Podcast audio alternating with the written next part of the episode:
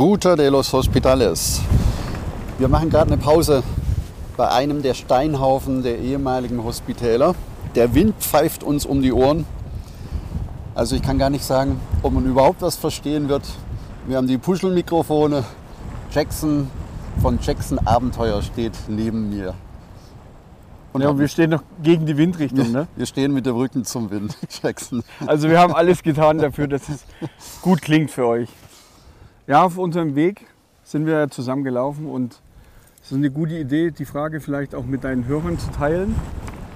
Ich weiß, dass du öfters oder mehrmals diesen Weg schon gegangen bist. Peter, warum pilgerst du denn? Und das immer wieder? Ja, Jackson hat davor noch mal eine Frage gestellt. Er hat gefragt, wie oft ich den Jakobsweg gelaufen bin. Okay. Ich weiche also deiner Grundfrage erstmal aus, um Zeit zu schinden. Sehr gerne. Und ich kann es tatsächlich nicht sagen, wie oft ich den Jakobsweg gelaufen bin. Das wäre ungefähr so, wie wenn man dich fragen würde, wie oft hast du schon Abenteuer mit Familien und Kindern im Wald organisiert? Mhm. Und es ist auch irgendwann bedeutungslos oder es verliert für einen persönlich die Bedeutung, wie oft man den Jakobsweg gelaufen ist. Denn man kann auf einem Jakobsweg mehr erfahren und mehr erleben und Wertvolles mitnehmen wie auf 20 oder 100. Das kommt auf die Person, auf die Umstände, auf den Weg und wie man sich fühlt unterwegs an. Mhm. Also so viel zu der Frage.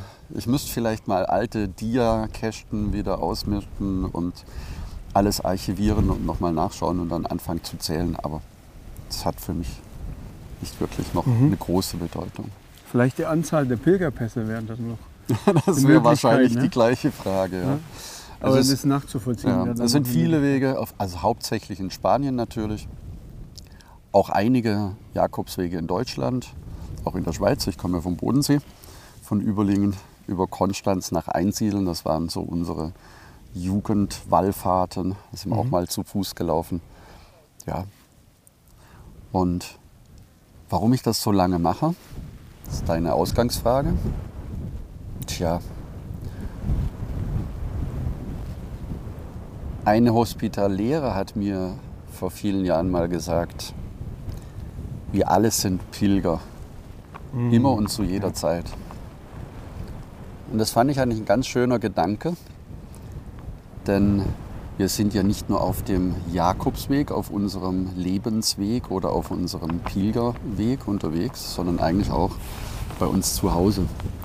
Und das, was Pilgern vielleicht von anderen Wanderungen unterscheidet, ist ja der Urgedanke des Pilgerns in die Fremde zu gehen. Das heißt, sich in fremde Hände, in fremde Landschaften einzutauchen und auch loszulassen von den Sicherheiten, die man hat. Das erfahre ich heute auch noch auf den Jakobswegen, egal welcher Jakobsweg es ist. Das heißt, die Sicherheit beginnt beim Packen des Rucksackes. Ja. Das heißt, was nehme ich mit?